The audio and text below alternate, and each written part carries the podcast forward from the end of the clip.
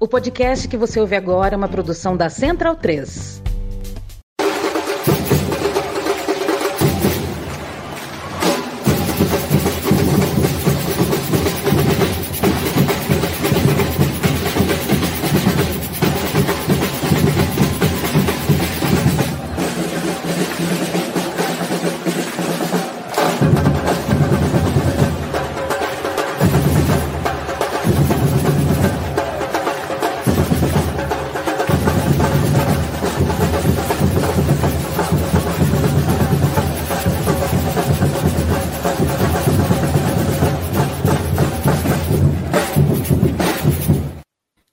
Salve, amigo da bancada, seja muito bem-vindo ao seu podcast, canal em defesa das culturas torcedoras dos clubes dos estádios. Eu sou Irlan Simões. Hoje é 28 de março, quarto programa desse novo formato na bancada, maior e melhor, com temáticas mais variadas, com, com temas mais quentes, né? pegando no calor do momento, pegando a notícia pelo rabo. Né? Uma, uma, equipe viciada em notícia, como diriam os, os jornalistas das antigas. É, e eu estou aqui rodeado meu meus camaradas, um companheiro de bancada, Carlos Massari e Aurélio Araújo, e o convidado, que na verdade também é um companheiro de bancada de, de longa data, um criador do Na Bancada, ninguém menos do que Matias Pinto. E como nós temos a tradição aqui, só o convidado da boa noite, o resto só vai trabalhar. Né? Então deixa seu boa noite logo aí, Matias Pinto. Buenas, é, bacana estar tá voltando aqui, né? Abrindo mais uma temporada do SDT na bancada, né? É, projeto que começou em 2018, né? Estamos ainda aí para. 17. Por... Não, 18. Eu acho que é 17. Não, 17. Foi no estúdio novo já, foi 18. Ah, é? é. Foi, né, o, foi, o a, a, foi lançado 17. É. Sim, é, é que a, a, ideia surge no final de 17, mas a gente começa em 18. É que eu, eu lembro por conta do, do estúdio novo, né? Mas satisfação estar tá voltando aí mais uma vez para falar do que acontece fora do, dos gramados. Né? Pois bem, na bancada 4 já começa hoje. Carlos Massari, qual o seu destaque, meu camarada? Fique à vontade, pode abrir o microfone. Sim, boa noite, só o destaque. Destaque hoje para apostas esportivas e manipulação de resultados. Hoje nós vamos falar sobre o Brasil, líder mundial de manipulação de resultados, segundo o relatório da empresa Sports Radar. Aurélio Araújo, o seu destaque do programa de hoje. Opa, tô fazendo igual o Carlos agora, falando diretamente no microfone para ficar com um som bacana. É, bom, hoje a gente vai falar aí sobre a. com base na recomendação aí do técnico Didier Deschamps, né, que os jogadores é, muçulmanos franceses adiassem o início aí do seu jejum de Ramadã. Vamos falar um pouco sobre essa questão aí, né? Ramadã, essa polêmica, Ramadã, jejum, atletas de alto rendimento, prejudica, não prejudica, é, é preconceito religioso, enfim, vamos ver. É, hoje, curiosamente, eu só me toquei agora, porque isso foi um tema definido, o convidado veio a reboque, né? Matias Fito foi convidado para falar da pauta Giro das Estreitas na Europa. E giro é um termo que aparece lá no xadrez verbal, inclusive. Como vou chamar aqui a vinheta, já, já a gente começa com o mate.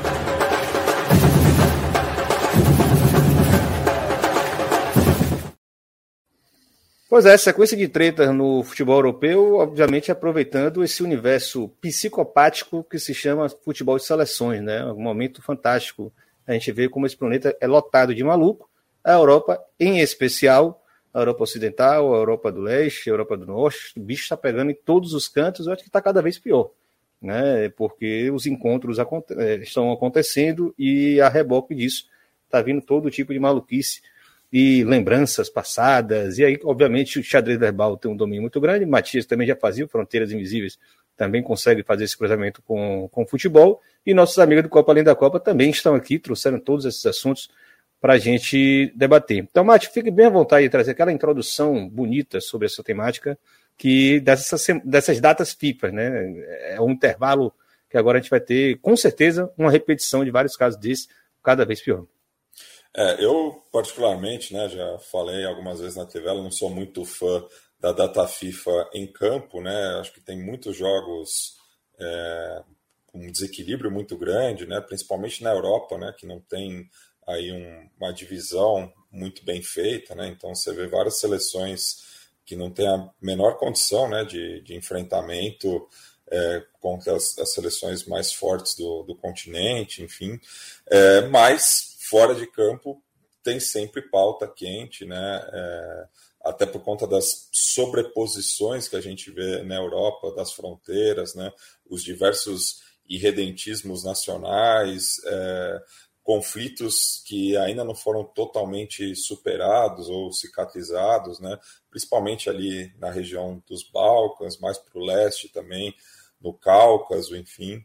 É, então, é, sempre tem né, questões envolvidas no encontro das seleções, né, que acabam sendo uma das principais representações nacionais. Né? Então, é, e, e, como o sorteio né, é, muitas vezes acaba gerando, né, esse, porque são seleções que não se enfrentariam em amistosos, né, são só em jogos oficiais, justamente, o sorteio acaba trazendo né, situações é, curiosas, né? Então, já essas eliminatórias da Euro já começaram bem quentes, né? Com a Armênia recebendo a Turquia, né? Ainda mais próximo aí do, do mês de abril que é quando é lembrado né, anualmente o genocídio que foi perpetrado pelo Estado turco no começo do século passado, e foi um jogo com um simbolismo muito forte, né? Inclusive, aí deixo até o espaço para os camaradas do Copa Além da Copa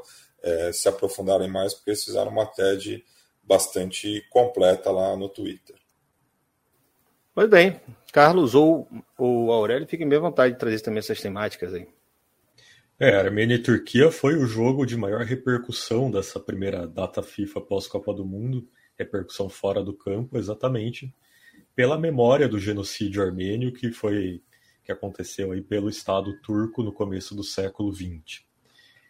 O que aconteceu foi que a gente viu esse jogo acontecendo na Armênia com muitas demonstrações da torcida armênia de que se lembra de tudo que aconteceu e houve muitas faixas na arquibancada no estádio, muitas bandeiras ali, é, claramente provocações diretas aos turcos. Desde o começo do, do jogo a gente viu o hino nacional turco sendo muito vaiado, mas até aí acho que é até normal, né? Isso é o mínimo que se espera em um contexto como esse.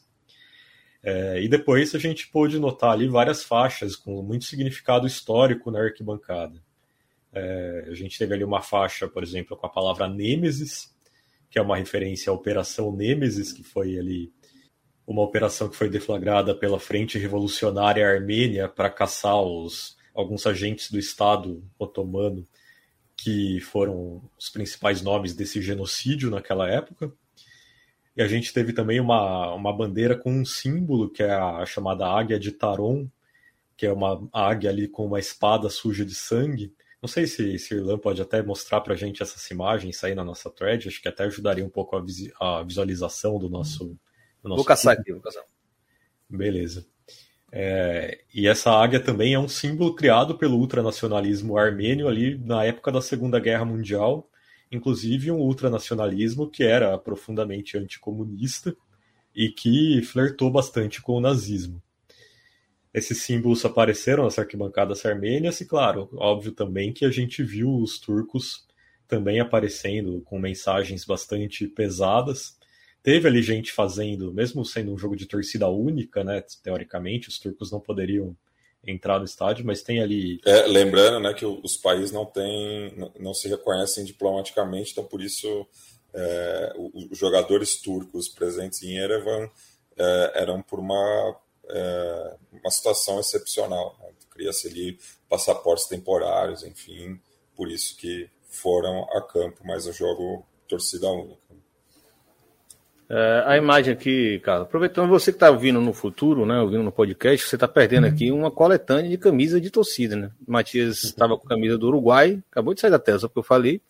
É, Aurélio está com a camisa do Marrocos e Carlos está com a camisa do quê? Da Finlândia? Da Islândia, cara. Islândia. Não mais um desses aí, né? Enfim, estamos bem representados hoje eu estou de amarelo mesmo, estou de boa. Mas vai lá, Carlos, segue aí. Tá a imagem da águia, né, que você comentou aí. Exatamente, a imagem da águia que a gente explicou tudo lá na thread do Copa Além da Copa. Se você não, não acompanhou essa thread, tá lá para você, é só ir lá e ler, que ela tá bastante completa, inclusive com o vídeo do hino sendo vaiado, com todas as imagens. Também com uma faixa ali que diz que Artsakh é da Armênia. referência à, à, guerra com o Azerbaijão. O Azerbaijão que, inclusive, essa treta continua até hoje, porque existe sempre essa grande a disputa ali, Armênia e Azerbaijão, que sempre acaba em é guerra, o, né? O Mkhitaryan, né, que é o principal sim, jogador sim. armênio da atualidade, não pôde disputar a final da Europa League de 2018, se eu não me engano, que foi realizada em Baku, né, capital do Azerbaijão, também por essa questão, né, que ele não, não, não tinha como acessar o, o país e até podia rolar alguma. Tinha até uma preocupação por parte do Arsenal, clube que ele defendia na época, em relação à sua segurança. É, na época eu lembro que foi muito falado exatamente sobre a questão da segurança do Mkhitaryan, né, que não havia como ser garantida com ele ali jogando no, no Azerbaijão. E o Azerbaijão, inclusive, foi sede da, da última Eurocopa, foi uma das muitas sedes, e a gente viu que teve ali muita presença da torcida turca, porque são dois países que se, se consideram irmãos, né? Os azeres, inclusive, são uma etnia túrquica, por assim dizer.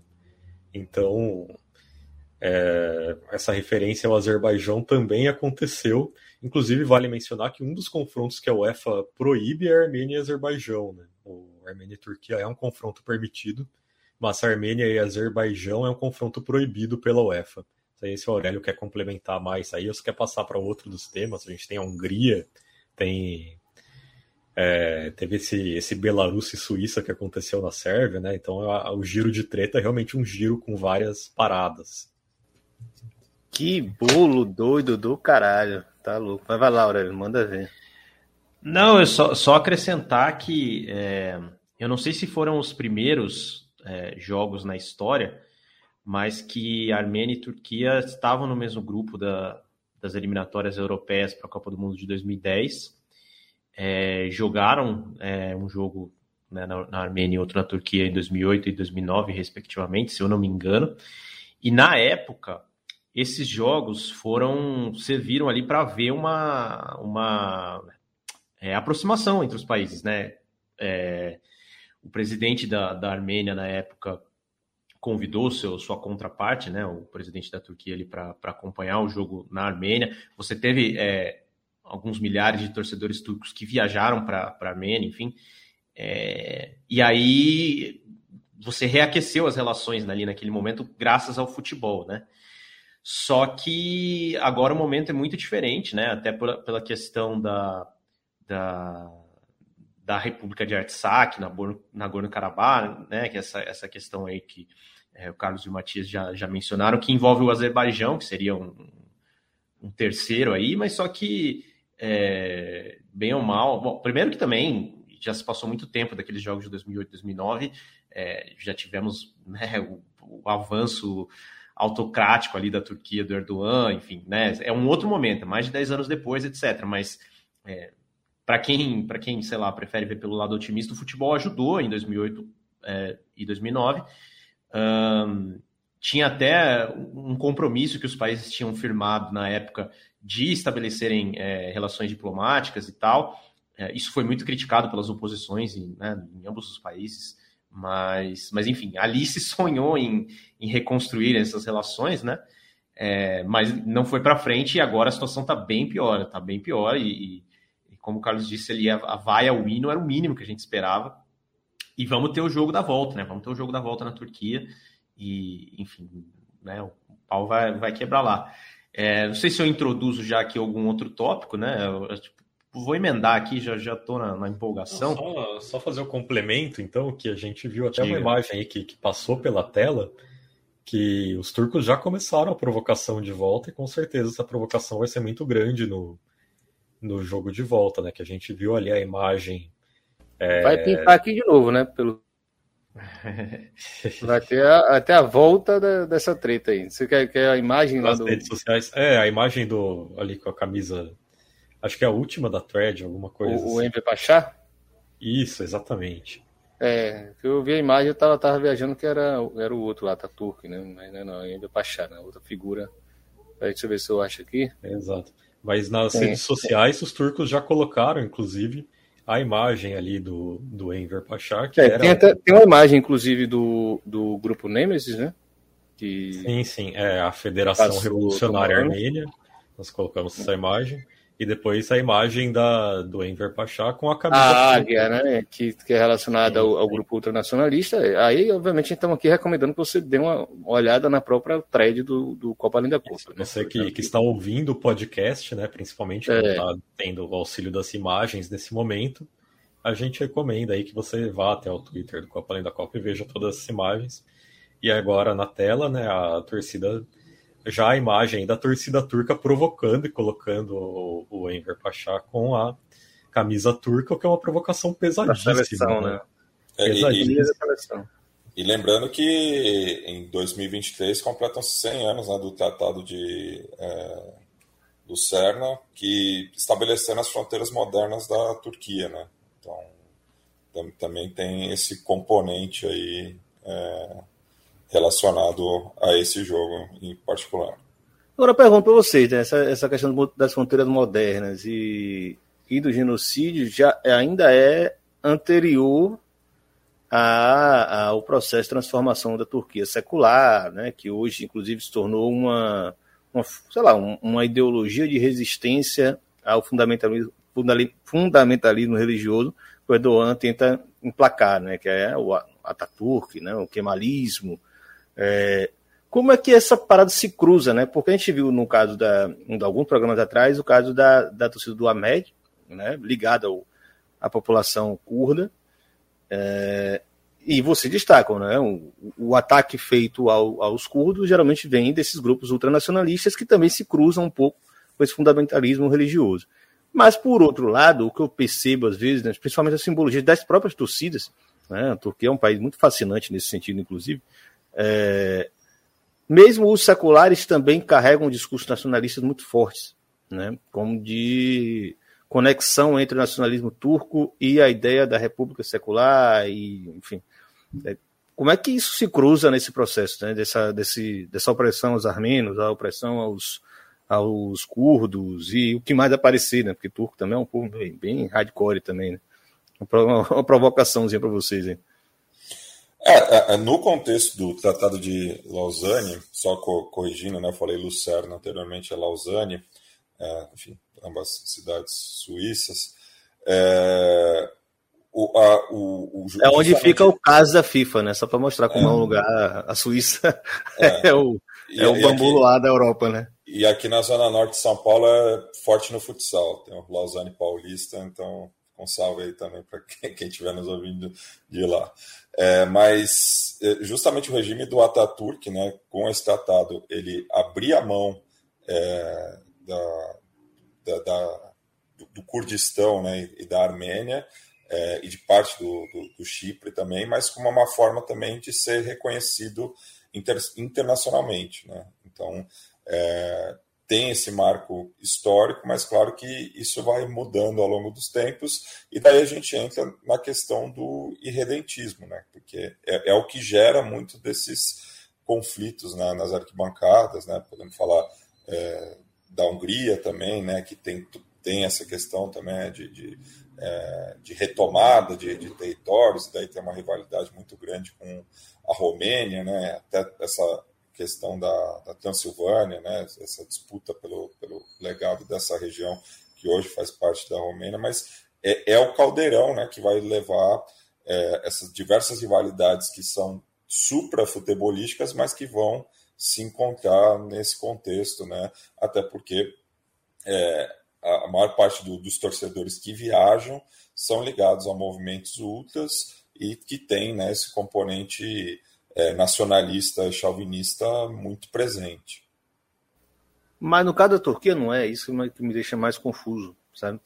É, o que mais que eu mais sei da Turquia, de algumas questões sobre, sobre o futebol turco como um símbolo da modernidade, né? Também se cruza com essa ideia de, de um rompimento fundamentalismo religioso. É, as próprias torcidas carregam essa lógica no combate a Erdogan, né? Então, assim, não é só que existem grupos organizados dentro do futebol, as torcidas, os ultras, etc é porque o próprio futebol, na, no imaginário turco como um todo, ele já é um símbolo de modernidade e rompimento com, com o fundamentalismo. É, é curioso, por exemplo, essa... o, o, o, caso do Besiktas, né, que é, é, um clube que, é, inclusive, um, um dos seus capos é de origem armênia, né? E daí, mas tem uma disputa também dentro, né, do, do por exemplo, da arquibancada do Besiktas entre setores mais nacionalistas e setores anarquistas, né? É, então é, e, e, outra questão, mas tem é, é analisando como é que funcionam os clubes, os próprios, é, é próprios lideranças, porque os clubes lá inclusive são associativos, né? Então tem eleições grandes. as forças políticas que combatem Erdogan também estão atuando muito forte dentro dos clubes inclusive setores é, fortes, o, banqueiros, né? O... Em 2013 teve o caso do Istanbul United, né, no qual as principais torcidas não, não. É, okay, se uniram né, contra o Erdogan. Ah, sim, é, mas eu, eu digo no sentido dos, dos presidentes dos clubes. Ah, sim, Eles também é. são pessoas representativas de forças políticas muito organizadas que estão na oposição ao governo e estão também ali tentando aproveitar a força que o futebol tem nesse imaginário turco, nessa, nesse caldo louquíssimo que é a Turquia. Né? Não à toa está em dois, dois continentes ao mesmo tempo.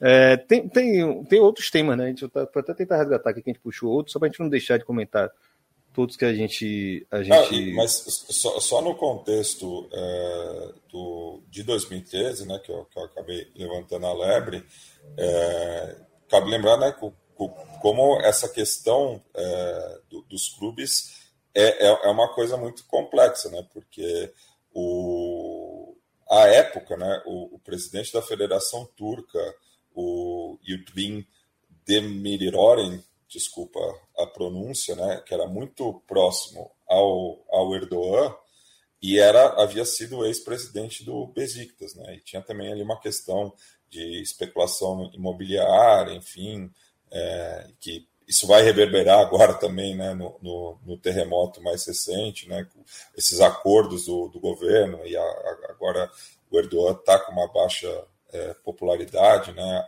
a Turquia, inclusive, é, jogou hoje em casa, né, pela. Jogou. Na verdade, foi. É, foi hoje. Hoje ganhou, perdeu para a Croácia jogando em casa e levaram né, um, um bandeirão lembrando das vítimas do, do terremoto também, né, que é uma das pautas mais centrais atualmente, que também estamos falando né, de ano eleitoral na Turquia. É, como foi lembrado no programa passado, salvo engano. É, o, agora você puxa um pouquinho aí o lance da, de Belarus e Suíça, eu acho que foi, vocês trouxeram também como uma trade lá no Copa Além da Copa, aproveitando que ainda temos tempo nesse bloco. Vou tentar jogar aqui na imagem também o, a própria thread. Eu vou. Não, beleza. Eu, eu, prefiro, eu deixo essa para o Carlos. Vou falar um pouquinho da Hungria rapidamente, pode ser? Tá, tá, pode ser. É... seguro aqui. Porque a Hungria fez um amistoso com a Estônia, que eu até erroneamente escrevi lá no Copa da Copa, que tinha sido pelas eliminatórias da Euro, depois fiz uma errata e tal. Mas eles é já foda também, né? Não ganhamos. Os caras botam todo. Aí quando não é amistoso, é Nation né? Leagues. Vai, vai pra porra, pelo amor de Deus. Tá bom já. Ué. Mas eles já. A Federação Húngara já vinha anunciando há, alguns dias e, e, e, políticos húngaros, né, obviamente ligados ao governo, entraram nessa é, de dizer que a UEFA tinha liberado, que a FAIR, né, a organização lá que combate o racismo no, no, futebol europeu, tinha liberado também o mapa da Grande Hungria, né? Aí tem essa história do irredentismo húngaro que, que, que o Matias mencionou. É, é um mapa que incluiria ali é, regiões que hoje você tem húngaros étnicos, né? Por exemplo, a Romênia, por exemplo, a Ucrânia, mas, mas também na, na Eslováquia, enfim, é, até na Áustria, né? Porque, enfim, Hungria e Áustria já, já foram um, um, estado, né? Áustria e Hungria, né? Mais fácil, mais fácil as pessoas lembrarem assim. É, e, claro, a, a Romênia ficou extremamente incomodada, é, porque essa retórica do governo do Orbán de, de, de é, nacionalismo exacerbado tal. A desculpa que a Federação Húngara deu foi que é, isso era um jeito de demonstrar apoio a todos os húngaros étnicos, né, espalhados ali por aquelas regiões, etc. Mas a gente sabe, né, nós no Copa já discutimos muito isso, assim, é, do quanto uh, o governo Orbán bota dinheiro no futebol, é, inclusive patrocina clubes de, de húngaros né, ligados à comunidade húngara nesses outros países, né, principalmente na Romênia. É, então é, é, é, uma, é, um pouco é um pouco de usar esse palco aí que, que a UEFA cede né, na, na data FIFA para fazer essas, essas demonstrações nacionalistas. E aí, só como curiosidade, hoje a Romênia jogou em casa contra a Belarus, que aí também tem a ver com o tema da, da Suíça, que a gente vai abordar daqui a pouco. E, e aí eu vi que, que, que, os romenos, a torcida romena levou um mapa da Mongólia, né, para provocar a Hungria, fazer referência aí, né, às épicas batalhas aí, né, as vitórias mongóis contra os húngaros no século XIII, se eu não me engano. Então, Mongólia, é... Mongólia que inclusive jogou um amistoso contra a Geórgia em Batumi, né? Que foi uma das poucas cidades ali da região do Mar Negro que resistiram ao, ao avanço do Império Mongol. Né? Olha aí. Então, então você vê. Mas, é mas pra, é pra orgulhar um professor de história, né? Vocês são um monte de fila da puta, mas pelo menos vocês estudaram, né? Eu acho maneiro isso, maneiro. Interessante. Mas é, é, é, um pouco surreal se você parar para pensar. Não, não estou dizendo que eu concordo, enfim, acho que isso é um outro mérito, mas que Bel Belarus ainda esteja jogando as eliminatórias da Euro, assim, claro que chances ínfimas de classificação, etc. Mas dado todo o contexto da guerra da Ucrânia, né, e como Belarus foi praticamente banida do esporte internacional junto com a Rússia, né, por ser sua, sua maior aliada e tal, é, e aí tivemos o jogo entre é, Belarus e, e, Suíça, né? Acho que vou, vou passar só a bola para o Carlos falar, porque é mais uma treta que a gente teve nessa rodada europeia. É, acaba sendo uma coincidência que não é tanto coincidência assim, porque Belarus acabou mandando o jogo contra a Suíça na Sérvia, e não é tanto uma coincidência assim, porque a Sérvia é aliada ali da Rússia também, né? Então a gente viu que, que Belarus acabou escolhendo, já que está banida de jogar em casa pela UEFA, escolheu a Sérvia para mandar seus jogos. Não foi uma questão específica de jogar contra a Suíça, mas calhou da Suíça ser o primeiro adversário de Belarus nessas eliminatórias. A Suíça que tem, como a gente sabe, aí os jogadores de origem kosovar, principalmente o, o Chaka e o Shaqiri, que são os jogadores que nas últimas duas Copas do Mundo provocaram a Sérvia em vitórias da Suíça sobre a Sérvia a gente acabou vendo então o Chaka e o Shakiri viajando né, até Novi Sad, a cidade sérvia, que essa partida foi disputada.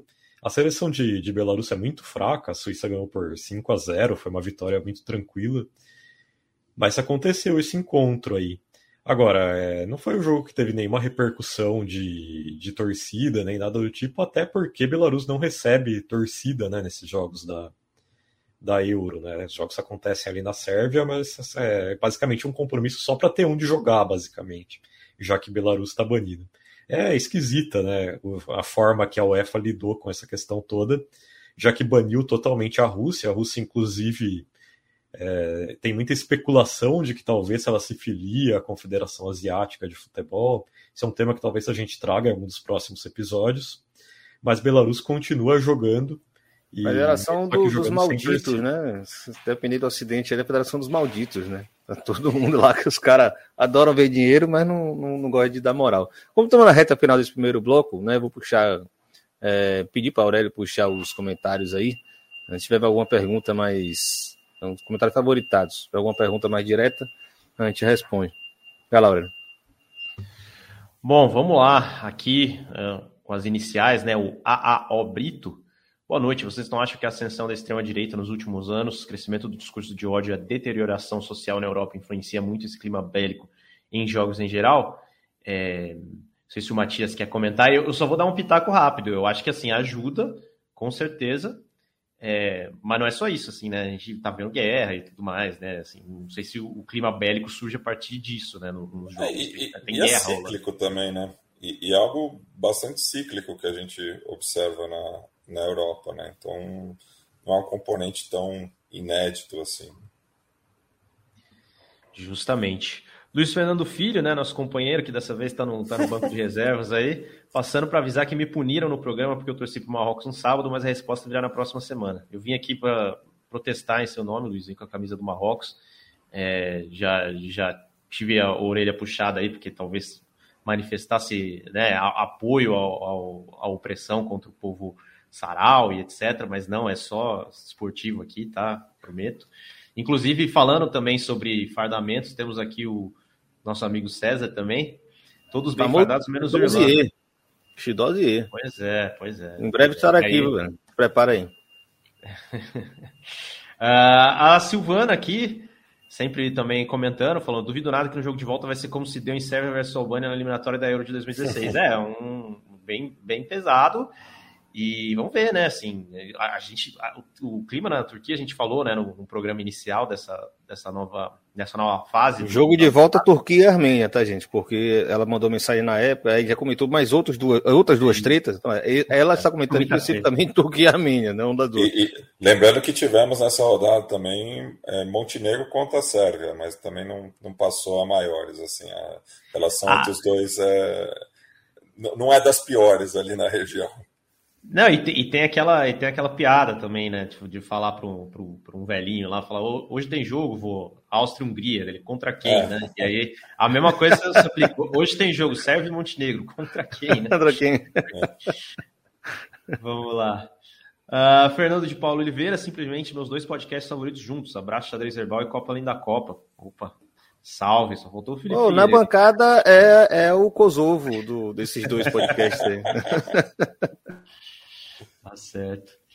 E aqui o Frank Souza, esses europeus são doentes por territórios. É, é tem toda essa questão, enfim. É, eu vivo falando assim, né? A gente comenta muito, de repente, do ponto de vista de conflitos étnicos é, na África, por exemplo, e tal, e às vezes esquece de que na Europa a situação é bem complicada também. E não chama de tribal lá, né?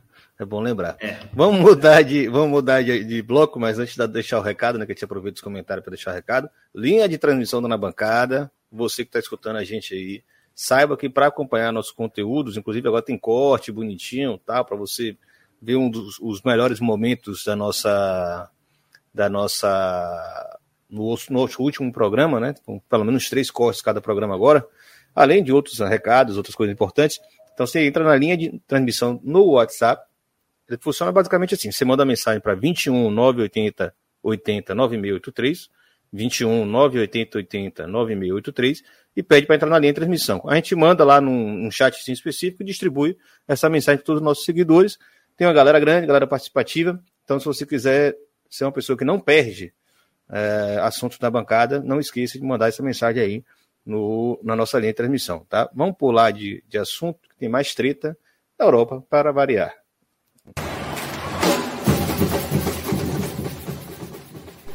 Seja sócio do Clube na Bancada. Acesse www.padrim.com.br barra na bancada e saiba como colaborar com o nosso trabalho. Pois é, é mês de Ramadã, período de Ramadã, na verdade, né? Um período mais específico. É, não manjo muito, não entendo muito bem, mas felizmente temos aqui pessoas que acompanham isso, né? Não à toa os podcasts favoritos de Fernando e Paulo Oliveira estão juntos aqui para explicar como é que funciona essa treta na França. É, esse era um tema bacana para algum dia a gente trazer né, algum, algum filho de país muçulmano né, que vive na, na França, não necessariamente alguém que é muçulmano, mas que de alguma forma, por uma aproximação cultural né, e afetiva, entende, acompanha. É, como o nosso próprio Tarrat, que me encheu de mensagem dizendo que o Brasil ganhou, que o Marrocos ganhou do Brasil, o Tarrat já estou aqui, nosso representante marroquino, não à toa, a Aurélio está aqui também comigo de Marrocos, ele mandou mensagem, aí eu estava doidão no sábado à noite, tomando uma cerveja, dia seguinte respondi para ele, não vi a mensagem dele, dia seguinte respondi, ganhamos, né? ninguém estava torcendo para o Brasil nesse país, exceto Paulo Júnior, porque é o Pachequinho descarado. Mas vamos falar de Ramadã e treta na França, preconceito racial, preconceito religioso, com Aurélio Araújo. Manda ver, meu filho. Bom, beleza, vamos fazer uma breve recapitulação aqui, né? É, na semana passada é, teve início, né, o mês do Ramadã, que é esse período sagrado aí do ano para os muçulmanos, né? É, em que você é, deixa de fazer algumas coisas, é, sacrifica algumas coisas, né? É, para poder, enfim, estar tá mais em contato ali com, com a sua religião, está mais introspectivo, é, enfim, mais reflexivo, etc.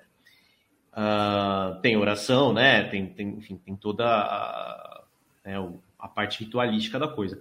E uma das coisas, né, que, que, que os muçulmanos fazem é se abster, né, de, de comer, ficar em jejum, na verdade, entre o, o nascer do sol e o pôr do sol, né? Então, é, não se toma nem água e você é, fica ali vivenciando, enfim, tendo essa experiência ali é, religiosa uh, a partir desse, desse jejum, né?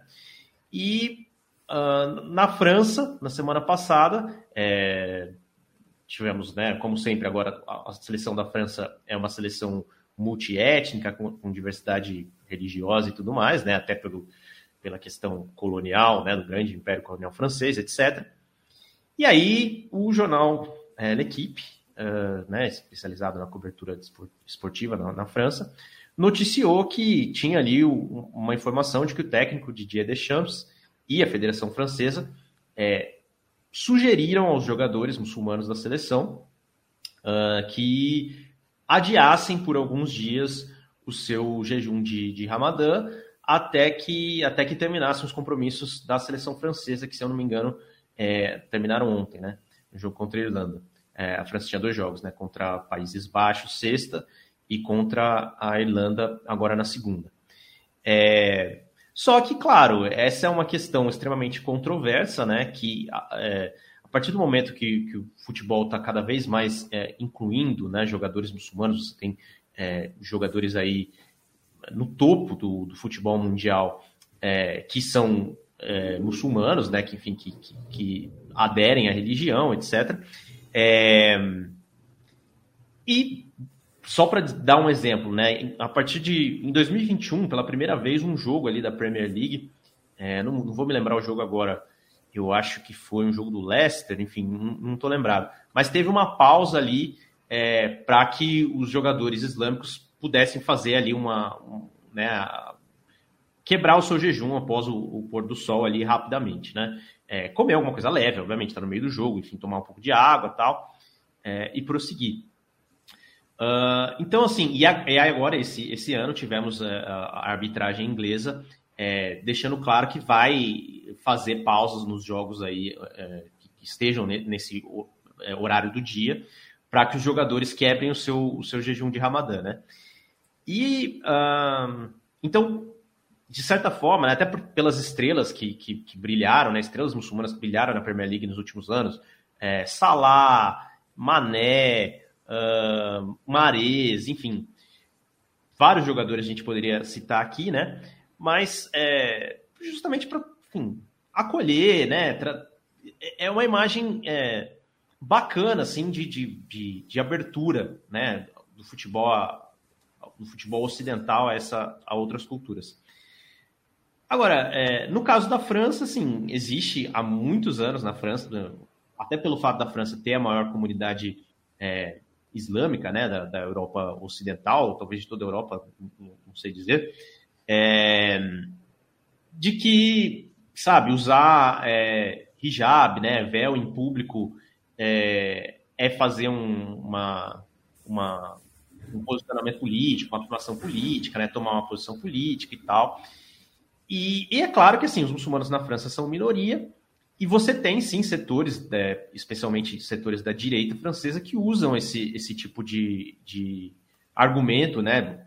Claro, como escrevemos também no, no, no Copa lá, é, o secularismo é um dos pilares aí do Estado francês, desde a época da Revolução e tudo mais, né?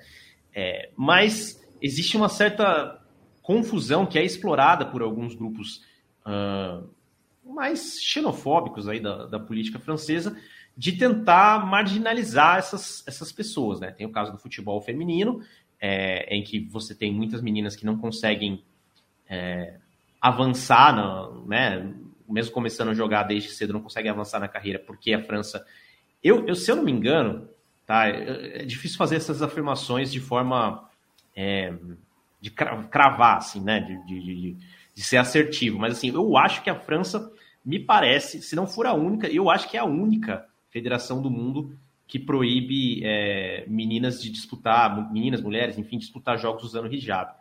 Então, assim, é, é um, é um lance pesado, né? E é, e é uma coisa excludente. E, enfim. A, só para concluir essa introdução aqui, a sugestão, né? Ela é um pouco controversa, a sugestão de adiar um pouco os dias do Ramadã, porque é, não é simples assim dentro da, da, religião islâmica você adiar, você tem que né, pagar ali uma, uma, não, não sei se o termo certo é penitência, mas enfim, você tem uma certa punição. É uma escolha pessoal dos atletas, né? Aderir ou não ao jejum de, de Ramadã. E quando você, quando essa ordem vem de cima, né? Ou melhor, essa sugestão, não é bem sugestão, né? fica, fica a sensação de que pode ser uma ordem, entendeu?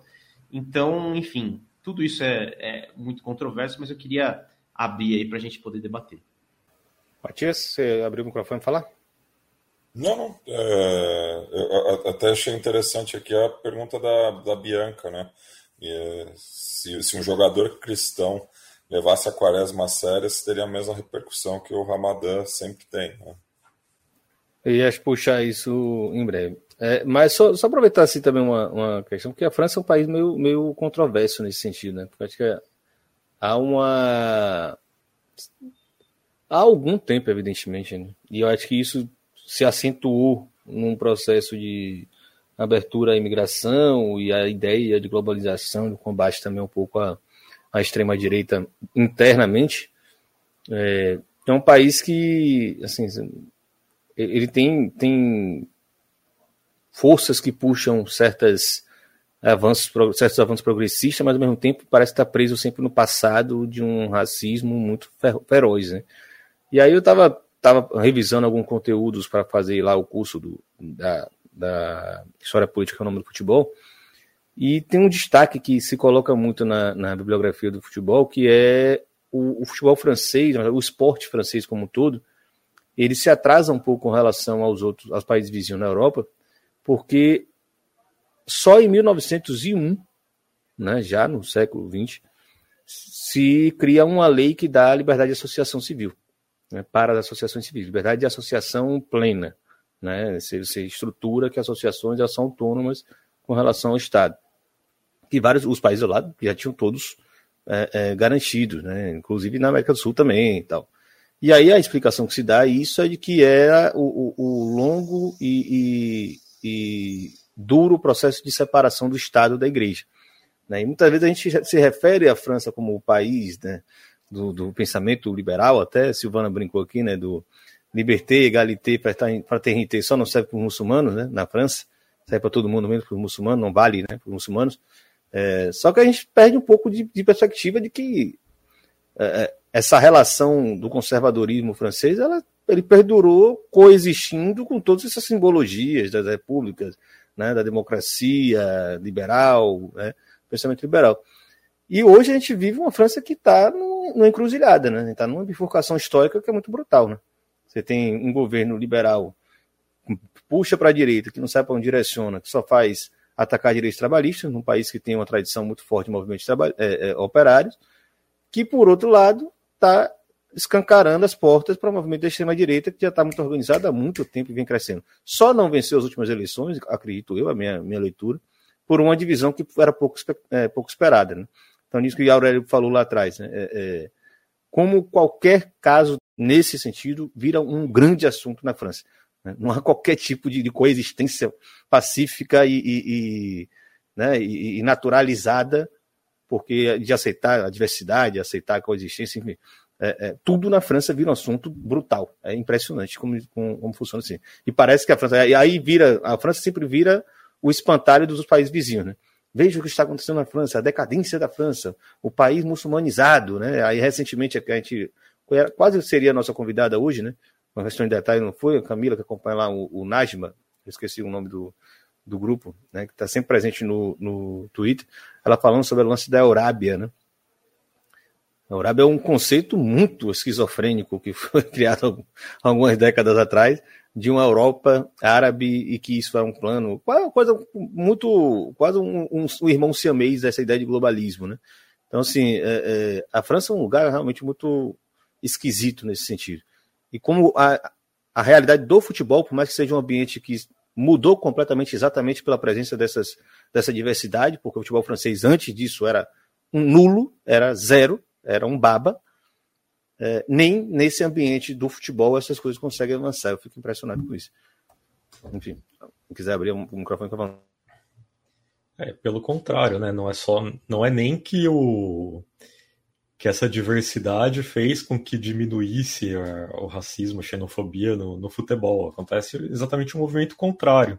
Quanto mais a diversidade cresce, mais o racismo e a xenofobia crescem no futebol. A gente vê isso acontecendo muito nos anos 90, que é, é a, a geração francesa, inclusive, que ganha a primeira Copa do Mundo da França, jogando em casa. em 98, e era a época também ali que, que tinha o Jean-Marie Le Pen como líder da extrema-direita francesa, e ele era crítico ferrenho da, da seleção francesa daquela época. Ele dizia que era uma seleção que não representava a França, né? que não parecia uma seleção francesa jogando, porque não era uma seleção toda branca, toda cristã, enfim. Então isso já, já aparecia na década de 90. Não comia baguete, né? Que não, que, que não usava termo... perfume em vez de tomar banho, né? Que, que já era o termo assim. blanc, black, blanc e bleu, né? Que, pegando as três principais etnias, assim, é, que formam né, a seleção francesa, né? Tema bom. É, você vê isso crescendo cada vez mais. Isso vem nos anos 2000 e vem até hoje. Por muitas vezes, o, o Karim Benzema foi um jogador que, que falou muito sobre esse assunto. Muitas e muitas vezes ele, ele relatou como era ser um jogador muçulmano de origem argelina jogando pela seleção francesa. Ele falou que ele dizia sempre né, que quando essa frase na verdade ela é atribuída a vários jogadores, mas acho que o Benzema é o jogador que realmente era que realmente cunhou ela, né? Que falava que quando ele jogava bem ele era francês, quando ele jogava mal ele era argelino. Isso vem se reproduzindo até hoje.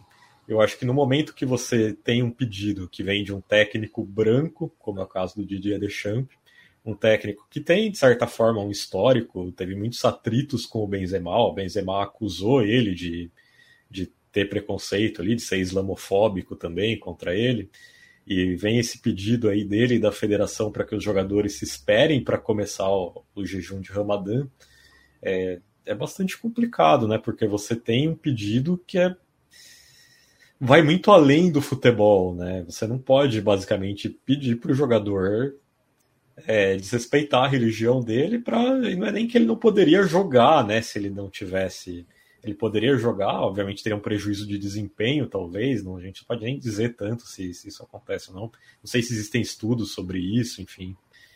Agora vocês têm memória, desculpa, só tem um eu, eu lembro, isso deve ter uns 10 anos que aconteceu, de algum jogador europeu, e aí não me lembro sinceramente qual o país o cara, mas eu imagino que seja algum país do, do é, cristão ortodoxo, talvez, que pediu licença para não jogar no Natal, ou no período próximo ali do fim do ano, que na Inglaterra jogava no clube inglês, na Premier League, que na Inglaterra é o dia do Box Day, né? Salvo engano, sei lá, o, o dia, dia mais tem jogo. É o dia seguinte, é? É, é o 25, o 26. né? Não, o 26. O 26, 26 né? É que, é... é que para alguns ortodoxos o, o, a celebração do Natal é no, dia, é no dia de Reis, né? Que é dia 6. Já é no dia janeiro. 6 de janeiro. É. É. é. então talvez não fosse. É porque eu até pesquisei aqui não consegui nenhuma referência com relação a isso. Eu não, realmente não lembro o nome do sujeito, é, mas sei que era europeu. Existem casos nos Estados Unidos de, de jogadores que são adventistas, né, que não podem é, participar dos esportes universitários, especialmente futebol americano universitário, que tem suas rodadas todas aos sábados. Então, os adventistas. O Carlos Roa goleiro da Argentina na Copa de 98, era adventista praticante e acabou, inclusive, abreviando a carreira por conta disso. O que fazer? Sinceramente, não sei. Então, eu, eu, eu, eu, acho assim, com relação ao jejum de Ramadã, né? O Carlos né, perguntou também, não sei da existência de estudos, acho que talvez seja até é, um campo novo, mas, enfim, realmente não sei. É, o que a gente sabe é, primeiro, de novo, é, é uma escolha pessoal dos jogadores, né? Então, assim, se o jogador vai se sentir, por exemplo, um, um jogador que eu me lembro que disse que não ia é, aderir ao jejum durante o Ramadã, em alguma temporada, agora infelizmente não vou lembrar qual, é o Ozil, né?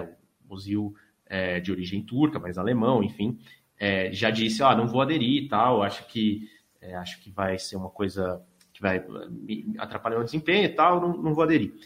Uh, mas assim, de novo, primeiro, o cara não está se indispondo a jogar, ele só está, enfim, colocando uma, uma outra, de repente, eu não posso nem dizer limitação, assim, né? Porque o que, o que eu li, né, de, de islâmicos falando sobre o Ramadã, inclusive é, jogadores, né, entrevistas de jogadores para poder a gente fazer essa conversa aqui, é que é, a ausência, né, de, de comida, de bebida ao longo do dia, vai te colocando num estado mental tipo diferente, que você de repente pensa mais claro, consegue é, enxergar com, com outros olhos algumas situações, né, alguns desafios do, dos quais você é, precisa sair, então seria algo até que de repente, para alguns, por isso que eu digo que é uma escolha pessoal, é, faria, faria até sentido, né? Aí eu até cheguei a mencionar na, no Twitter do Copa é, dois jogadores, o Kanté e o Benzema, que tem performances assim, né? Tem, tem gente que diz, pô, queria que o Benzema jejuasse o ano inteiro, porque tem gente que diz que ele joga muito mais quando tá jejuando. Aliás, teve um caso específico ano passado na Champions League, é, quando o Thomas Tuchel, Tuchel, enfim, uh, sacou o Kanté é, de um jogo contra o Real Madrid, né, no mata-mata contra o Real Madrid, quando o Real Madrid ganhou do Chelsea em Stamford Bridge por 3 a 1 né, fora de casa, é, dizendo que, insinuando ali que por, pelo fato do Kanté estar jejuando pelo Ramadã, ele estava performando abaixo né, do, que, do que era, é, enfim, do, do, do, normal dele. Mas no ano anterior, é, o, o, Chelsea ganhou a Champions League com o Kanté como um destaque ali durante o Ramadã, né? Então, para você ver. E detalhe, o cara que fez os três gols do, do Real Madrid é, em Stamford Bridge, garantindo a vitória do, do, do Real contra o Chelsea, é, foi o Benzema, que é o cara que está jejuando também, entendeu? Então, assim, é, de novo, é uma escolha pessoal, tem gente que vai se adaptar, tem gente que não vai se adaptar. Eu sei que é, quando não há essa pausa, é, eu estava lendo sobre isso, a Tunísia, por exemplo, fez dois é, amistosos contra Portugal e Espanha antes da Copa do Mundo de 2018, durante o Ramadã. E aí, como não tinha pausa, a arbitragem não parava para eles quebrarem esse jejum, comerem algo leve ali rapidinho e, e tomarem uma água. Nos dois jogos, o, o goleirão da Tunísia meteu a, a bola para para arquibancada, simulou uma lesão e todo mundo fez, entendeu? Então, assim, já que os caras vão fazer. Vamos fazer, né? Oficializa a pausinha ali, né? O, cara para hoje para tomar um Gatoradezinho, né? O cara para hoje para fazer uma reidratação, porra, e não vai prejudicar ninguém, né? Pelo contrário, né? Todo mundo vai se favorecer desse processo também. Né? Uh, algum comentário a mais, meus camaradas? Podemos pular para os comentários dos espectadores, ouvintes ou os telespectadores?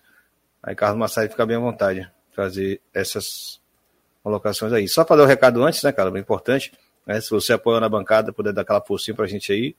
www.padrim.com.br barra na bancada é o nosso programa aí de sócios é, sócios torcedores, pode chegar junto aqui com a gente, escolher lá uma das, das modalidades, né, o que tiver mais ao seu alcance, se tiver como chegar junto, dá uma força, né? E o time vai seguir melhor aqui e não vai precisar virar SAF. Mentira, se tiver apoiador, é, é, anunciante também, tamo junto, viu? Né? Não, só não vai levar nosso, nosso, nossa linha editorial, tá ligado? Então, Carlos Massari, fica à vontade aí para puxar os comentários da galera. É, a Bianca também complementa aqui dizendo: Eu diria que essa alta importância francesa de achar que são super progressistas por algo de algo da época da época da Revolução em grande parte responsável pelo conservadorismo. Já somos bons o suficiente. Mas é engraçado que, que a França é uma sociedade.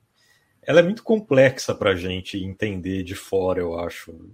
Porque é um conservadorismo social que, que tem esse preconceito todo que, que a gente vê com quem é de fora, tem uma grande xenofobia mas ao mesmo tempo, mesmo dentro do conservadorismo francês, eu tenho uma impressão que com assuntos que para a gente são tabus, principalmente questão de liberdade sexual, de é, consumo de, de substâncias e tudo mais, mesmo os mais conservadores franceses são bastante liberais nesses sentidos, né? Então essa é uma situação que, que eu tenho muita dificuldade de interpretar também. Não sei se, se Matias tem algo mais complexo a dizer sobre isso, mas é, fica para mim sempre essa dúvida de, de como que é uma sociedade tão contraditória, por assim dizer.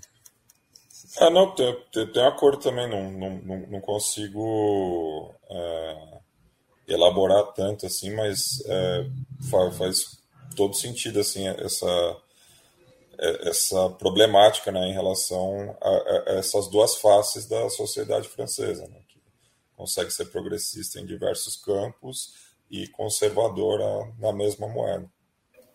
Eu, eu fico viajando muito nisso porque, enfim, a França foi um dos recordistas de colonização no, no planeta, né, principalmente na África. Então isso já tem uma explicação à parte, porque é um destino de tantos é, migrantes, né? Então já tem essa particularidade que você não vai encontrar nos países nórdicos, por exemplo. Ninguém vai se mudar para o gelo. Né? Vai ter um país que tem né, oportunidades e está mais fácil de chegar, e aí, legal ou ilegalmente, ele é mais acessível e compartilha da mesma língua que você.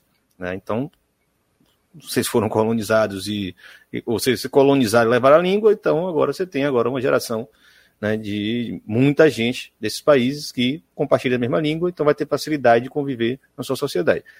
Uma, aí você tem aquele processo, né? Uma força progressista consegue é, garantir políticas efetivas que vão receber essa, esse contingente populacional novo, que obviamente também tinha um interesse interno, porque precisava de mão de obra barata para fazer o país ser reconstruído pós-guerra, ou em outros contextos históricos, ou né, para garantir a, a, os privilégios de uma classe média e de, um, de uma elite.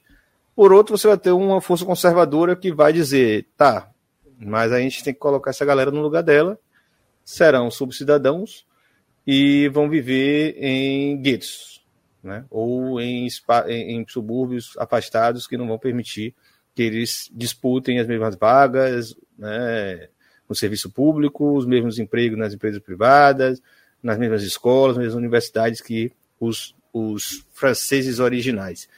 É, então, assim, é uma disputa de, de, extremos muito brutal, né? Porque você comparar com a Itália logo ali do lado, a recepção a esses imigrantes é muito menor, mesmo sendo um país que nem tem esse contingente todo.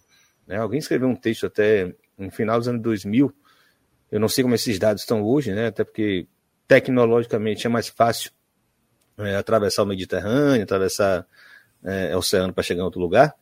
Mas é, ele falando assim, a quantidade de pessoas que, que entram nesse país é pequena. Né? O assunto tem uma proporção muito grande. A quantidade de pessoas que entram nesse país, você comparar com a população em geral, é pequena. E teorias como essa que eu brinquei aqui da Eurábia, acho que o texto era exatamente sobre a Eurábia, texto do Le Monde francês. É... Você precisaria de, sei lá, 1.200 anos para você conseguir reverter a taxa demográfica né, de, de imigrações constantes para poder reverter a taxa demográfica para que fosse uma Europa mais é, árabe do que branca, né, mais muçulmana do que cristã. Né, e um, uma lavagem cerebral total dentro desse mesmo período, né, quando os cristãos estariam simplesmente parados no tempo e, né, e os seus inimigos, entre aspas, estariam avançando em comparação com os outros. Enfim, é, comparando com outros países, sem dúvida a França tem uma recepção muito maior para esses, é, esses contingentes, né? mas é, por outro lado a gente tem uma resposta também que é muito brutal. Né? É, o racismo institucionalizado de uma forma muito brutal na França também. Ainda mais num tempo como os atuais. Carlos, fica vontade. Bom, vamos lá, voltando aos comentários. Então, a gente tem aqui a Silvana falando sobre o caso do Noël Legraé, né, presidente da Federação Francesa. Ele, ela disse, além disso, dentro da Federação Francesa já tinha o Noël Legraé tendo já feito comentários racistas, e ela complementa dizendo que só saiu da presidência no fim do mês passado, é, porque estão investigando ele por assédio. Né? Então, de fato, tudo, tudo que está acontecendo na federa dentro da Federação Francesa e as investigações de assédio envolvendo o Noël Legraé, que foi presidente aí da federação e agora está afastado.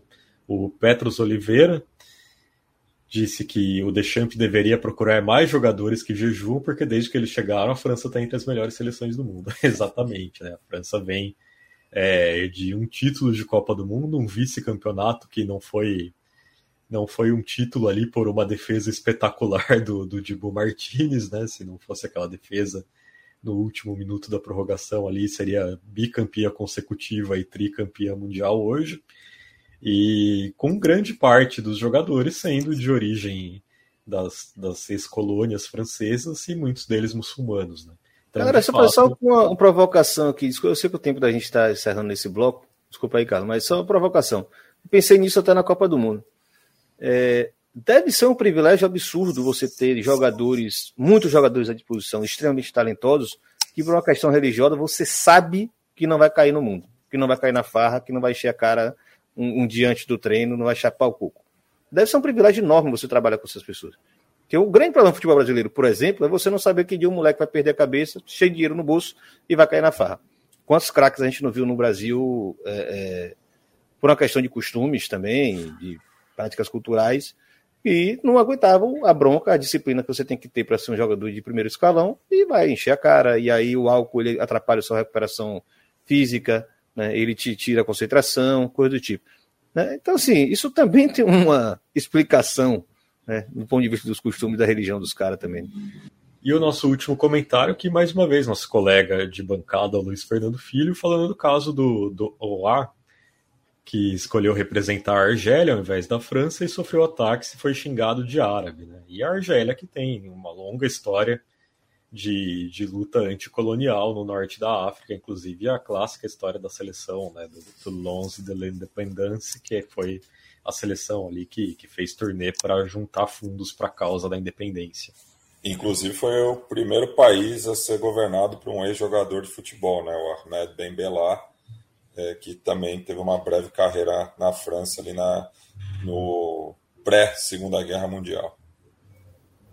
E tem representante da seleção francesa desde os anos 70, se não me engano, né? Não lembro agora o nome da figura, mas também tem isso aí.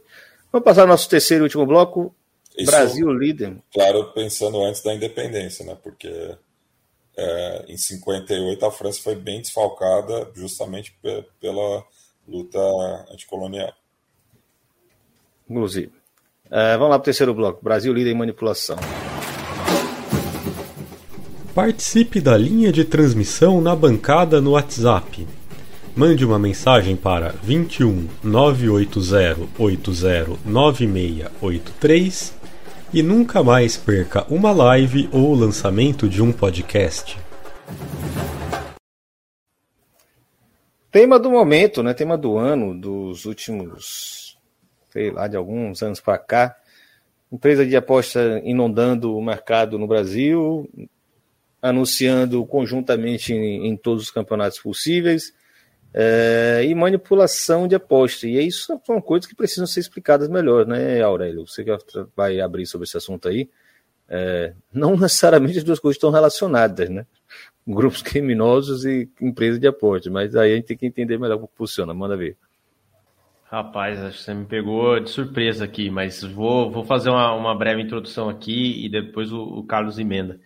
É, é, bom, basicamente a empresa Sport Radar, né, uma empresa aí que monitora é, suspeitas de jogos é, de terem resultados manipulados, divulgou aí o seu relatório sobre é, as suspeitas de 2022 e o Brasil estava, tipo, bem, bem à frente do segundo colocado, que seria a Rússia com a grande maioria dos jogos é, dos jogos suspeitos de estarem manipulados uh, no futebol. É claro que o futebol é, é, um alvo constante aí desse tipo de, de manipulação, né? Talvez, não sei, podemos até debater isso, mas talvez porque é um esporte que é mais dúbio, né? O que, que é uma entregada ou não, o que, que é diferente do cara que, que não salta, sei lá, não salta no basquete ou não salta no vôlei, enfim.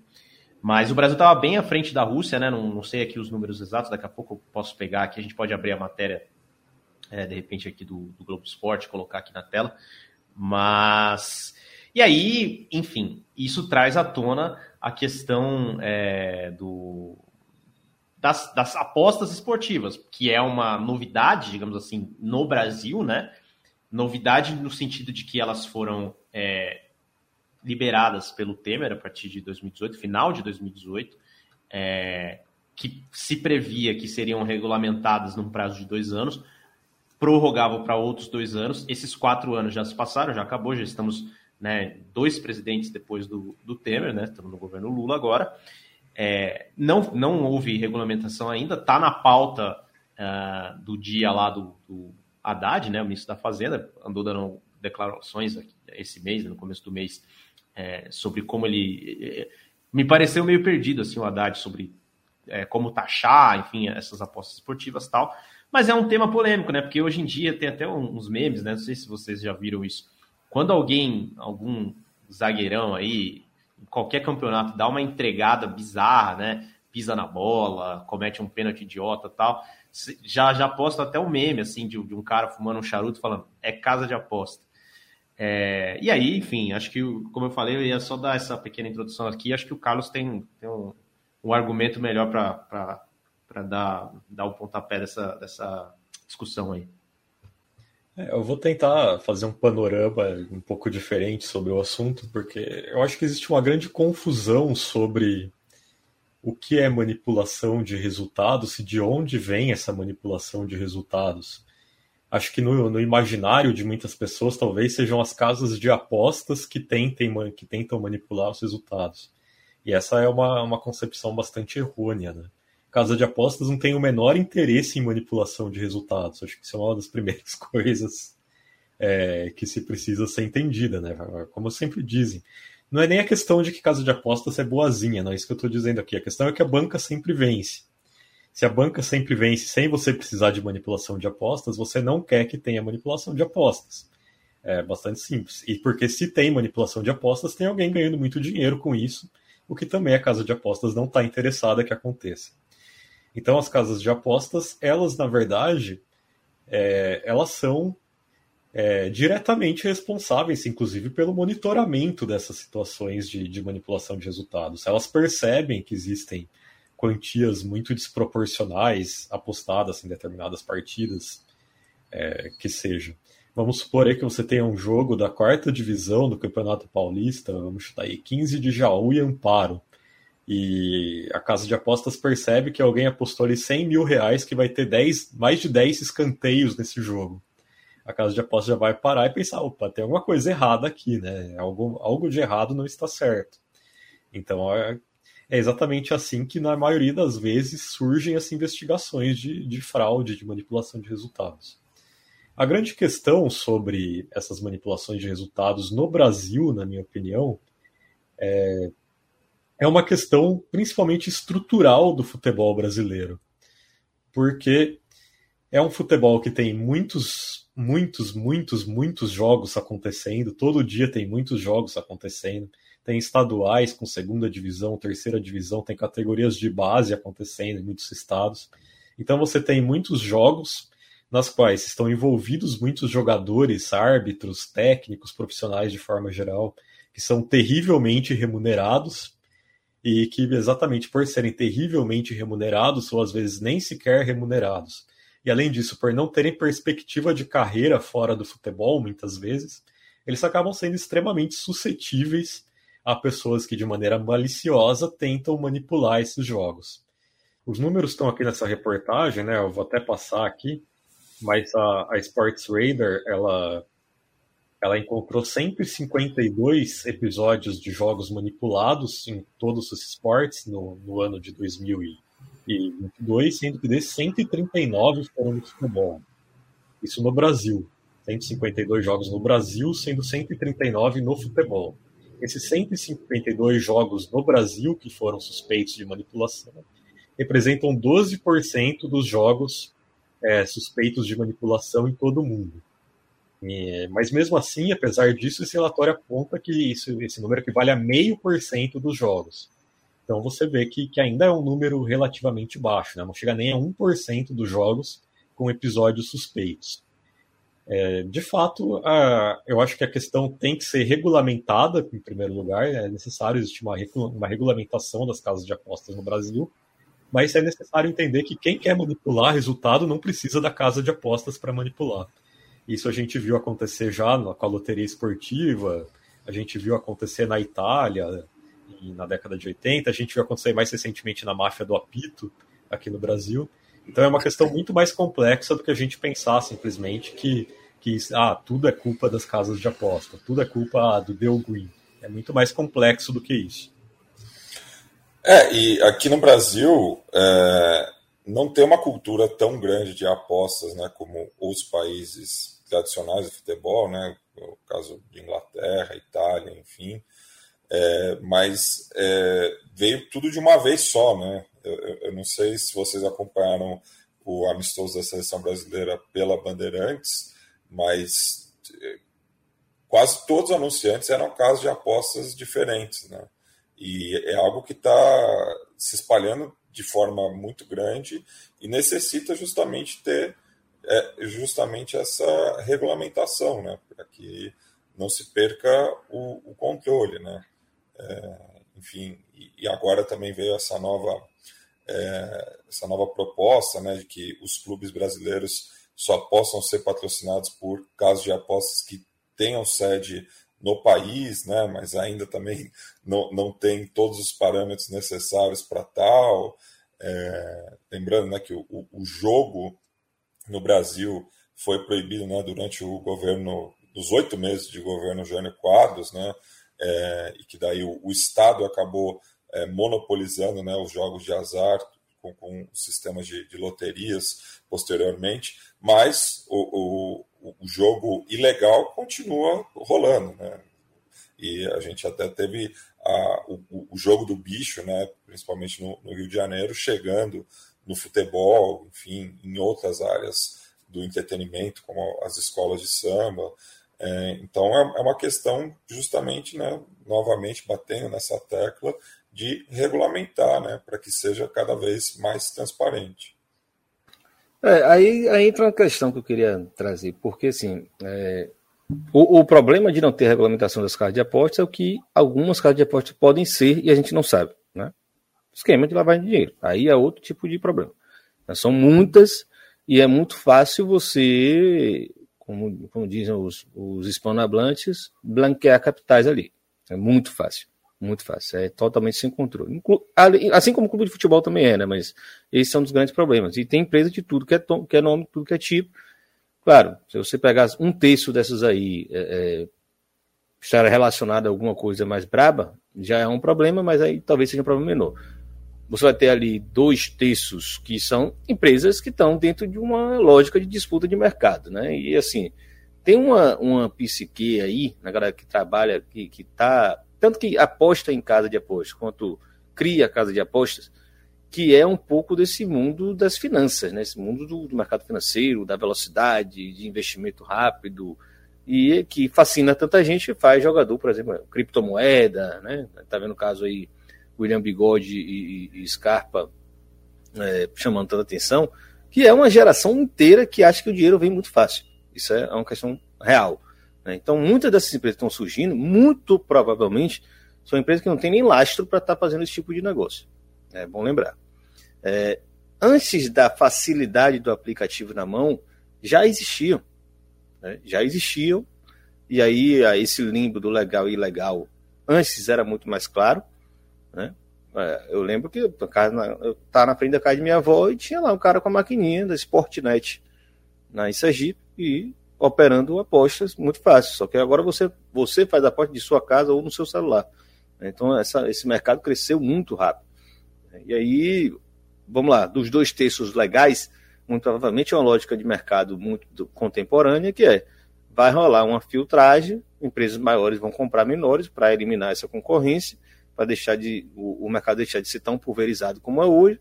E aí você vai ter três, quatro, cinco casas de apostas grandes que vão dominar o mercado, e aí vão ter aquelas maquininhas na porta do estádio que vão poder patrocinar clubes, e isso evidentemente passa pela regulamentação. Né? É, isso não tem nada a ver com manipulação. Manipulação de resultado é esquema criminoso para além das casas de apoio. Assim, quando, se existir um cruzamento, eu ainda não consigo ver essa lógica, como o Carlos explicou muito bem, né?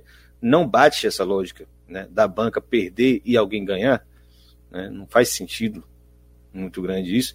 A não ser que a casa de apostas esteja recebendo um volume muito grande de apostas para ser o espaço de, de, de lavagem de dinheiro. Aí também já é de outra ordem também. Aí, aí voltamos outro, na outra, no outro, outro ponto. O que parece muito agravante para mim também é que é muito difícil você dizer que um jogo de futsal na Rússia não tem visibilidade para algum tipo de aposta, porque ele está passando num aplicativo que você abre de graça. Eu já assisti um jogo de futsal russo de graça, porque eu abri para assistir ABC e Globo na Série D dois anos atrás e estava passando um jogo de futsal russo. Se eu quisesse apostar num jogo de futsal russo, eu conseguiria e saberia o que estava acontecendo. E aí eu lembro de um caso muito engraçado, o que mais chamou a atenção, era de uma competição indiana de cricket, uma liga alternativa que estava lá anunciada. É, não sei nem se os caras eram da Índia, de fato, capaz de ser até de um país vizinho. E os caras criaram um cenário, os caras pegaram um quintal de alguém lá, botaram uma câmera fixa os malucos ficavam correndo de um lado para o outro e aquilo parecia um jogo real, mas não estava acontecendo nada ali. Era uma simulação de um jogo de cricket. E aparecia na casa de, no, no, no sistema da, das casas de apostas que aquele jogo era da competição tal, de time tal contra time tal. E as pessoas também apostavam naquela porra. A parada foi sofisticada de um jeito tão bizarro, né? E as casas de apostas quase todas estão vinculadas ao mesmo sistema, né? Que é o sistema que derruba é, que, que, que, monitora esse, esses movimentos fora do padrão, né? É, apostas muito altas em, em, mercados que não têm tanto sentido. Né? Enfim, emaranhado muito grande, né? É, que vai muito além do Brasil, é bom lembrar. E eu me pergunto se nesse caso, Carlos, desses dados né, de casos de manipulação, não seria efeito também de um crescimento da investigação sobre esses esquemas aqui no Brasil sabe? Um aprofundamento considerando que é esse, é, é, esse cruzamento de fatores, né? Por exemplo, você sai de uma, uma proibição para uma não regulamentação, que já se estende por tempo demais, uma inundação dessas empresas, porque e também existe a facilidade tecnológica, uma mudança completa e o dinheiro dessas empresas circulando em mercados de mídia, de, de esportes e outras coisas, inclusive uma empresa que patrocina o BBB, é, então, você também vai ter uma atenção maior ao assunto. Então, assim, somos do ranking porque investigamos mais ou estamos o líder do ranking porque realmente o Brasil é, é expert em fazer maracutaia, tá? Então, me pergunto realmente sobre isso aí. E fora o que você falou, né? A pirâmide do futebol também ajuda, né? Segunda divisão do campeonato capixaba. É, inclusive relacionado a essa questão, temos aqui a, a pergunta que deixou colocar aqui o, o Petros, né? Uma dúvida metodológica. O estudo colocou o Brasil em primeiro proporcionalmente ao número de jogos que ocorrem no país? Pelo que eu entendi, não. Pela minha leitura aqui que, que eu entendi do estudo, não houve essa, essa questão de proporcionalidade. Foi uma questão de quantidade mesmo, foi quantitativo. O Brasil em primeiro lugar, o que faz total sentido considerando que eu não sei se considerando a quantidade de jogos do Brasil que estão disponíveis para ser apostados, você consegue apostar em jogo, como a Irlanda disse, da segunda divisão do Campeonato Capixaba, da terceira divisão do Campeonato Pernambucano, da Campeonato Pernambucano Feminino, Campeonato Potiguar Feminino da quinta divisão, enfim, agora eu tô falando de coisa que não existe, obviamente, mas Campeonato Paulista Sub-20, Campeonato Paulista Sub-17, Campeonato Gaúcho Sub-20. Se você abrir site de aposta, aí você vai ver que tudo isso está lá listado para aposta. Então, a quantidade de jogos disponíveis para aposta no Brasil é muito grande e eu imagino que seja maior do que em praticamente qualquer outro país. Né? Aí você vai ter em segundo lugar no ranking a Rússia, vou até achar aqui a Rússia, em terceiro lugar, a República Tcheca, e aí eu acho um dado esquisito a República Tcheca estar tá em terceiro. Porque a República Tcheca é um país pequeno e que certamente não tem tantos jogos quanto os demais países listados aí. Mas eu acho que sim, então, que, que tem essa questão da proporcionalidade, inclusive, que ajuda a responder a pergunta que o próprio Irlanda acabou de fazer, né? É um país que tem muito mais jogos do que os outros países, então, natural que você acabe ficando em primeiro lugar no ranking de ter mais jogos é, com manipulação de resultados. Mas o principal problema para mim é essa questão da pirâmide do futebol brasileiro, mesmo esse problema estrutural de que é muito fácil você chegar no jogador ali que está disputando a segunda divisão do Campeonato Capixaba, que não tem calendário para o resto do ano, que não vai. É, não sabe como vai sustentar a família o resto do ano, e você chegar ali e oferecer 50 mil reais para o cara é, ceder cinco escanteios para o adversário no jogo que muitas vezes nem sequer vai ser percebido. Que a questão das casas de apostas atuais também tem essa facilidade, né? É muito mais difícil você manipular o resultado de um jogo diretamente. Vamos supor, mais uma vez, voltar lá, por exemplo, ah, tá jogando 15 de Jaú e Amparo, e a pessoa vai lá e aposta 100 reais no, 100 reais, não, 100 mil reais na vitória do, do 15 de Jaú. É muito mais difícil para ela manipular essa vitória do que para ela manipular é, o número de escanteios do jogo. Você pode simplesmente pagar dois, três jogadores ali para colocar a bola para fora em situações que muitas vezes nem sequer vão ser percebidas, e aí isso vai já é, ter o resultado que você espera. Inclusive, eu, eu chutaria que a maior parte das manipulações está nesse tipo de, de caso aí. Não é no resultado do jogo, mas são em situações específicas que acontecem dentro, dentro do jogo, né? Inclusive o caso da Série B foi com pênaltis, né? Não foi nem com resultado de jogo também. Mas é isso que me. me é porque também é muito. Imagino que o valor da poxa deve ser mais favorável para isso. Porque, por exemplo, um, um, jogo como o basquete, inclusive em termos de dados, isso importa, né? Rebote, faltas, né? Isso, isso também seria um atrativo muito grande, mas como você falou, né, a dinâmica do futebol permite mais esse tipo de, de, de fingimento, né? Pela, pela própria pegada do esporte como, como um todo. Né? E aí você falou da quantidade de jogos também, eu fui até abrir aqui o, o Wikipedia para saber como é que se chama as, as divisões lá na, na Rússia, né? Subdivisão Federal, o nome, né? Não é estado, nem província, nada do tipo. Imagina se tem um campeonato estadual, ou um campeonato de Samara, né, um campeonato estadual, local, com duas divisões. Né, provavelmente não existe, né? Os clubes profissionais devem ser bem menos do que isso aí. E no campeonato nacional, com, sei lá, três ligas, três, três divisões. De Rostov do Don, sei lá, Omsk, um bagulho desse aí, os nomes que aparecem lá no, no jogo do War. É... Algum comentário? Alguma coisa? Ou passo para o comentário da galera? Aurélio? Não, só acrescentar aqui, né, é, que eu, eu, eu, acho que o problema do Brasil, né, assim, depois de até de ouvir alguns dos argumentos aqui que a gente está debatendo, estou até convencido que talvez o problema não seja tão grande, embora obviamente ele exista, né, e a gente precisa sempre combater esse tipo de, de coisa, né, de resultado arranjado, etc., é, e cobrar que as autoridades combatam, né, porque a gente em si não tem poder para fazer muita coisa, é, mas, assim, eu acho que o, o, problema do Brasil, nesse caso específico, é o limbo em que essa situação se encontra agora, né? Porque o Temer é, liberou né, que, que, brasileiros pudessem apostar né, nesse tipo de, de, aposta esportiva, né, de cota fixa, etc. É, quando ele estava, sabe, arrumando as coisas para sair, não teve regulamentação, e assim, é, aí não tendo regulamentação, uh, essas empresas, o brasileiro vai lá, né, paga, paga lá, enfim, aposta e tal. Essas empresas respondem às autoridades fora do Brasil e a gente fica meio que por isso mesmo, assim. E uma das razões até para a situação tá dessa forma, né, foi um, um lobby da bancada evangélica especificamente, é, de não, de que não fosse colocada em pauta essa regulamentação, mas o fato de não haver regulamentação é péssimo, é, é pior, assim, né? Pelo, já que está legalizado, já que brasileiros podem fazer esse tipo de aposta, não ter regulamentação, assim, é, é a pior ideia possível, porque você não tem nenhum controle, né? É, eu li um pouco sobre isso, li que o Marco Feliciano escreveu lá, mandou uma carta para o Bolsonaro pedindo para que ele não tocasse nesse tema, e o Bolsonaro pegou e saiu vazado, como a gente sabe, né? É, então, enfim, e, e a questão é, é, é, mais a gente não ficar nesse limbo, sabe? Tentar sair disso. É, espero que esse novo governo haja nesse sentido, embora a gente saiba que tem trocentas outras prioridades e tal. Mas é algo, enfim, ninguém, ninguém quer, né, para o futebol brasileiro, que já tem aí tantos outros problemas, que a gente carregue essa peixe aí de ser né, o, o país com maior suspeita de manipulação e tal.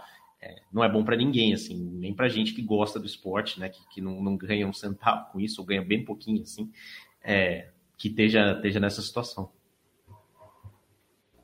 Fazer uma rápida sugestão aqui de conteúdo, né, podcast Dinheiro em Jogo, né, de Rodrigo Capello, ele fez uma conversa com Darwin Filho, CEO do Esporte da Sorte.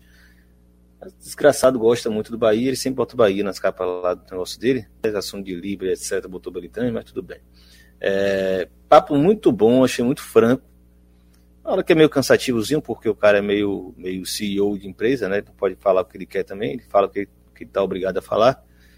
E é uma empresa com porte, né? Uma empresa grande, né? Então, então você não está falando de qualquer empresa menor, enfim. Como nós falamos aqui, que são as que se preocupam, né? Esse, essa, esse enxame de empresas de aposta. E ele é essa empresa Esporte da Sorte é que está patrocinando o Big Brother, né? Então é uma bomba, né? Se botar a grana, você tem que ter um, um estofo. E ele fala da, que como a regulamentação seria melhor para eles, né? Não seria pior. Só que aí, agora que levanta uma bola também, né? Qual, qual o grau de envolvimento que essa bancada evangélica pode ter? utilizando o argumento religioso e moral e, na verdade, fazendo um jogo daquelas empresas que talvez não queiram, não topem a regulamentação nesse momento. Sabe? Agora levantou aqui uma pulgazinha atrás da orelha de que esses malandros vão fazer o jogo de alguém nesse processo. Né? Mas o que o cara explicava sobre a regulamentação é, inclusive, tributária, de transferência de, de dinheiro, tem várias questões que hoje eles perdem mais, não em termos financeiros em si, mas em termos burocráticos, porque ele tem que ter uma empresa instalada em Curaçao, que inclusive está tomando 2 a 0 da Argentina, e ou uma empresa em Malta, né, que são esses paraísos fiscais que existem pelo mundo afora. E aí, se fosse instalado no Brasil, ele não precisaria fazer remessa, ter que mandar dinheiro, e aí ter o atraso de envio, que é o, o dinheiro que.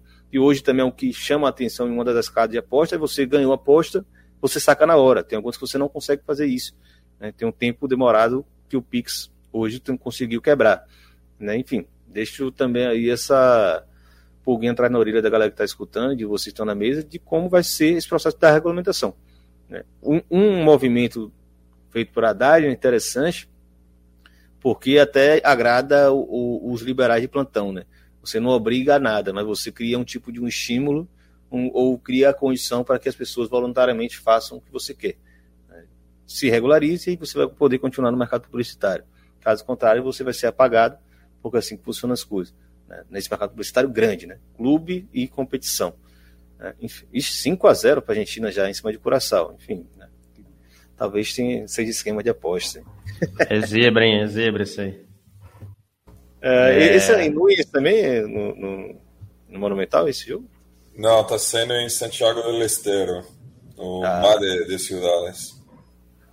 Porra, estádio, imagine, é, comparativamente. É, recém-inaugurado. O da Copa América, né? Copa América? Não, ele foi, ele, foi, ele foi inaugurado recentemente, ele foi a sede da última Supercopa Argentina. Ah, o que Tic Tapa fez, a, fez a, o meio de campo lá para acontecer, né? Lá no é, norte do país. Isso. A gente falou isso na bancada. Uma, uma, uma das províncias mais pobres da Argentina. Falamos, falamos disso aí. É. É, Carlos ou Aurélio, né? Eu acabei trocando aí quem estava no, nos comentários. Pega os comentários eu finais, agora. destacados. Eu, faço agora. eu vou dar um, uma estrelinha em alguns aqui que apareceram. Foram muitos. Só queria. Um parceiro meu comentou aí, o Denis Cunha, parceiro de bancada, comentando na bancada, então salve para ele aí. Denis Cunha? É. Hum, não vi, não. Só tá, fazer o último. É, tá depois do último comentário. Tem Damian Caixa também aproveitando aqui. Vai lá, Carlos. Antes do Aurélio ler os comentários aqui, meu último comentário é só também que a regulamentação ela acaba sendo muito importante também para o consumidor, né? É importante a gente olhar por esse lado, porque muitas vezes você não sabe de onde é a casa de apostas que você está colocando dinheiro, mas como o Irland disse, a maior possibilidade é que ela esteja sediada ou em Curaçao ou em Malta, às vezes em Gibraltar, enfim, você entra lá no, no site, normalmente fala de onde é a coisa. Mas se você tem qualquer problema com essa casa de apostas, você está sujeito, você não sabe nem a quem recorrer, basicamente. Você tem que procurar a comissão de suporte ao jogo de Gibraltar. E aí você vai entrar num limbo de, de tentar recuperar seu dinheiro, de tentar conseguir o que você acha justo, que, que vai ser muito complicado. Então, eu acho que mais um ponto que é extremamente fundamental a regulamentação da, dessas casas de apostas do Brasil e que elas possam ter sede no Brasil, principalmente, é na defesa do consumidor, na defesa de, de quem entra lá e está apostando e muitas vezes não sabe para onde vai acabar indo esse dinheiro e nem a quem recorrer se ela tiver algum problema com essa casa. E é mais, mais seguro do que apostar em criptomoeda, tenho certeza disso aí, que estão anunciando regulamentado, né, inclusive. É, vai lá para os comentários rapidinho, né, porque já estamos estourando o tempo aqui. É, só fazer lá. o último recado, deixa a curtida aí no, no vídeo, miseráveis. E segue o arroba na bancada underline, tanto no Twitter quanto no Instagram. E aí, valeu. César aqui falando, temos países que proíbem propagandas de casas de apostas, como Espanha, Itália e Suíça. Proíbem a propaganda, né? Bom, bom deixar claro, porque você tem lá um, patrocínios e afins, né? Tem, tem toda essa controvérsia. Uh, Silvana, além que a Copa do Brasil tem como title sponsor uma casa de aposta. É, pois é, não, no Brasil, enfim, é, nem, assim, tá por todo lado o patrocínio de casa de aposta, é, ou seja, o negócio está bombando, está rolando, e seguimos nesse limbo aí que o Carlos mencionou. É, Frank Souza, há um tempo atrás, estava pipocando vários casos de manipulação no futebol do Sudeste Asiático. Bom, bem, bem trazido aqui. Eu realmente não, não, não, não, não me lembro de ter lido sobre, mas enfim, tá, tá pontuado aí. Uh, de novo, César, né, falando que a estrutura do futebol também ajuda. Mais de 90% dos jogadores profissionais ganham menos que 5 mil reais. Calendário para muitos acaba em abril ou no máximo no meio do ano. Pois é, é o que a gente estava falando, né? O Carlos, é, acho que delineou muito bem essa questão de que acaba sendo atrativo, né? Enfim, para quem para quem está mal intencionado com dinheiro na mão querendo fazer mais, é, né? Se meter nesse, nesse mercado brasileiro.